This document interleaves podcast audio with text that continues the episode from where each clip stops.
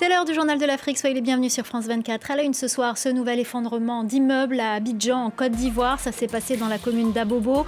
Un enfant est mort et trois autres personnes ont été blessées. Il y a quelques semaines, deux immeubles s'étaient écroulés, euh, causant la mort de 13 personnes. Nous serons à Abidjan dans ce journal. Ces combats qui ont opposé ce lundi l'armée congolaise aux rebelles du groupe M23 dans le Nord Kivu en République démocratique du Congo. Ce groupe armé qui avait rendu euh, les armes en 2013 affirme se défendre contre les provocations de l'armée congolaise. Une armée euh, qui accuse de son côté le Rwanda de soutenir la milice. Les détails dans ce journal. Le Sénégal retient son souffle à moins de 24 heures du match retour contre l'Égypte pour une qualification à la Coupe du Monde de football. Les coéquipiers de Sadio Mané avaient raté leur match aller. L'enjeu est énorme? Nous serons à Dakar à la fin de ce journal. Ça s'est passé dans la commune d'Abobo, à Abidjan. Un immeuble en construction s'est effondré, causant la mort d'un enfant. Depuis fin février, c'est le troisième immeuble qui s'effondre. Au total, 14 personnes sont décédées. Ces effondrements ont beaucoup choqué la population et le phénomène inquiète. La correspondance à Abidjan de Hanan Ferjani avec Samuel Bernard. C'est en réalité l'un des pans de mur d'un immeuble en construction au stade d'élévation qui s'est écroulé sur une habitation voisine. Les circonstances restent les mêmes que lors d'incidents précédents. C'est vraisemblablement un défaut de construction qui est en cause ici, ainsi que la négligence du propriétaire. Et chez les habitants du quartier désert où ce drame s'est produit, le choc et l'indignation ont pris le dessus. Mais il n'y avait pas de poteau parce qu'il n'y avait pas de poteau qui tenait les murs. Donc voilà pourquoi c'est tombé. Le CULI m'avait fait croire qu'ils allaient venir réparer ça, mais ça n'a pas été fait parce que les constructions ont été, les travaux ont été stoppés plus d'un an, quelques mois jusqu'à aujourd'hui. Le béton qui est tombé, ça pourrait tuer toute la famille entière, y compris madame et les deux enfants. Le monsieur, il serait comment? Est-ce que l'agent peut remplacer un être humain? C'est impossible. Il n'y a pas de suivi. Si ministère de la Constitution faisait son travail, la que ça se passe là, ça ne doit pas se comme ça. Cette critique d'un gouvernement passif face à une épidémie de constructions anarchiques et ne répondant pas aux normes s'était déjà fait entendre lors des derniers effondrements à Abidjan remontant euh, au 27 février et 7 mars dernier. En tout, 13 personnes sont décédées dans ces effondrements.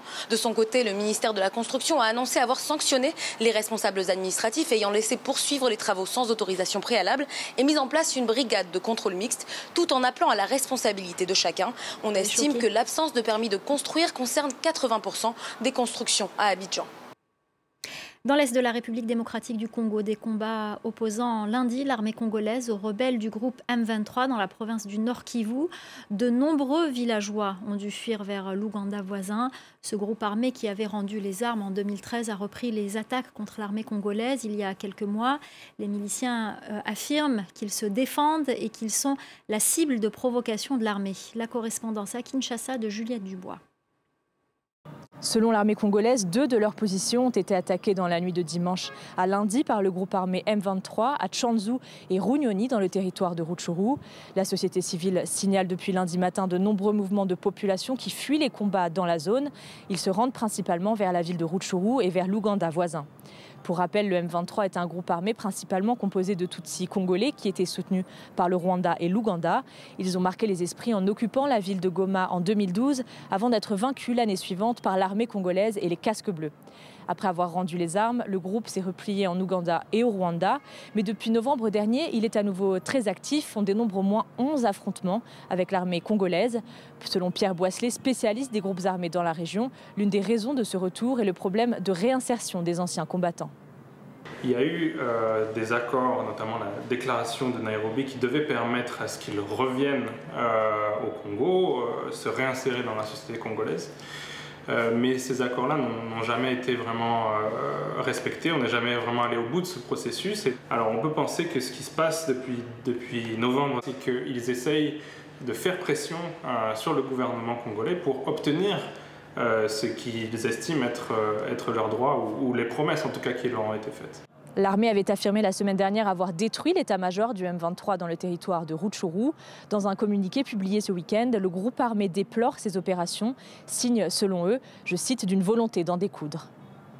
Et puis sachez que l'armée congolaise a affirmé ce lundi que l'attaque du M23 a été soutenue par les forces de défense rwandaises. Kinshasa annonce également avoir arrêté deux militaires rwandais. La réaction des autorités guinéennes aux menaces de sanctions de la CDAO au cours de son sommet extraordinaire vendredi dernier, l'organisation ouest-africaine a donné jusqu'au 25 avril à la Guinée pour présenter un calendrier électoral acceptable, un avertissement que la Guinée euh, considère comme une ingérence dans ses affaires internes. Écoutez Ousmane Gawal Diallo, porte-parole du gouvernement au micro de notre correspondant Malik Diakité. Ce n'est pas sous le coup du diktat que les, fait euh, euh, les progrès démocratiques et les progrès euh, institutionnels pour, notre sous-région. Je pense qu'il faut tenir compte des prérogatives limitées de chaque pays et de, comprendre le contexte, de comprendre la situation, d'apprécier les progrès et d'être là en tant que conseil pour aider les pays à dépasser leurs contradictions. Mais si on se comporte comme des gens qui doivent donner des injonctions, euh, cela complique un peu les rapports et la mise en œuvre des recommandations qui peuvent arriver. Je pense que la CDAO doit être plus à l'écoute que euh, pour dicter des injonctions, d'autant mieux qu'elle ne s'est pas toujours distinguée euh, dans la prise de position forte quand les, les populations étaient menacées. Formé il y a à peine trois mois, le parti du leader de l'opposition zimbabwéenne, Nelson Chamisa, a remporté 19 des 28 sièges de députés et 75 sièges dans les 122 municipalités. Il dit avoir euh, bon espoir que son parti, principal adversaire du parti au pouvoir, euh, ZANU-PF, remporte les élections générales l'an prochain. Les détails avec notre correspondant dans la région, Caroline Dumay. C'est une victoire éclair pour le nouveau parti d'opposition au Zimbabwe. La coalition des citoyens pour le changement, qui était un mouvement qui a été formé il y a à peine trois mois par Nelson Chamisa, a raflé 19 des 28 sièges qui étaient à pourvoir au Parlement. Le reste a été emporté par le parti au pouvoir, le ZANU-PF d'Emerson Mnangagwa. Rien pour le MDC, le parti historique d'opposition qui avait scissionné à la mort de son leader Morgan Chwangirai. Donc recomposition du paysage politique, Nelson Chamisa est l'homme fort de l'opposition au Zimbabwe et il est plutôt fier car ces élections n'ont pas été faciles. On a perdu un de nos membres et rien n'a été fait. On ne sait pas qui l'a tué. On a eu six ou sept meetings interrompus. La police nous a interdit certaines manifestations et dans les zones rurales, il y a eu des actes d'intimidation, de violence et de terreur. C'était des élections partielles. Le parti au pouvoir conserve la majorité au Parlement. Il conserve aussi ses fiefs dans les zones rurales. Et ses responsables expliquent qu'ils ont aussi fait des progrès dans les villes. C'est un très bon signe. On pense que ça pourrait même être un tournant. C'est notre message qui atteint mieux les zones urbaines. Le message d'ouverture économique du pays du président Menengagwa résonne dans les centres urbains. C'est pour cela qu'on a gagné aussi certains sièges dans les conseils municipaux des villes.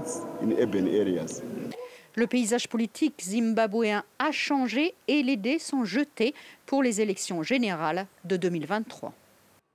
En Tunisie, le Parlement a annoncé lundi la tenue euh, d'une séance plénière mercredi, défiant ainsi le président Kais qui a suspendu la Chambre et s'est arrogé les pleins pouvoirs en juillet dernier. La tenue de cette séance a été euh, décidée par le bureau de l'Assemblée des représentants du peuple, une instance qui regroupe la présidence du Parlement et des représentants des partis qui y siégeaient. Cette bonne nouvelle pour euh, le secteur touristique en Tunisie. les bateaux de croisière sont de retour dans le pays, une première depuis 2019 après deux saisons touristiques désastreuses. Les autorités espèrent que le nombre de visiteurs et les dépenses atteindront à 60% du niveau de 2019. Voici Cornet. Ils sont de retour. Pour la première fois depuis 2019, un bateau de croisière rempli de touristes a accosté dans un port tunisien. Un soulagement pour les autorités du pays. Plus de 700 touristes britanniques, allemands, italiens et espagnols sont arrivés à Tunis. Danse, bouquets de jasmin, chameaux ornés de parures traditionnelles, le ministère du Tourisme a sorti le grand jeu pour accueillir ces visiteurs tant attendus. C'est le début de ce que les autorités espèrent être une bonne saison touristique. Le pays attend plus de 40 bateaux tels que celui-ci cette année.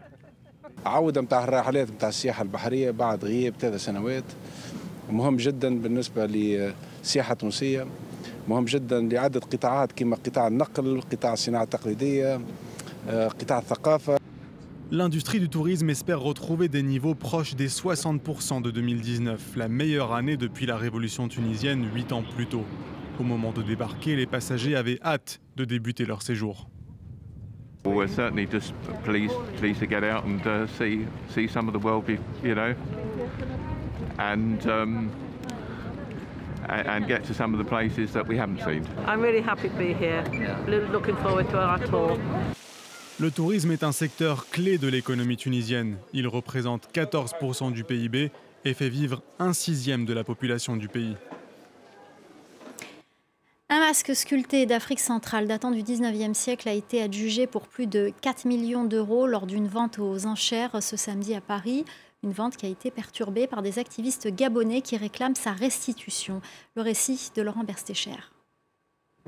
1 600 000. En pleine audience, un homme interrompt les enchères et s'emporte contre une vente qu'il juge illégitime. Dans tous les cas, cet objet va, va, va être restitué. L'objet en question, un rarissime masque traditionnel gabonais datant du 19e siècle, porté par les membres de la société secrète Ngil, des justiciers chargés notamment de traquer les sorciers.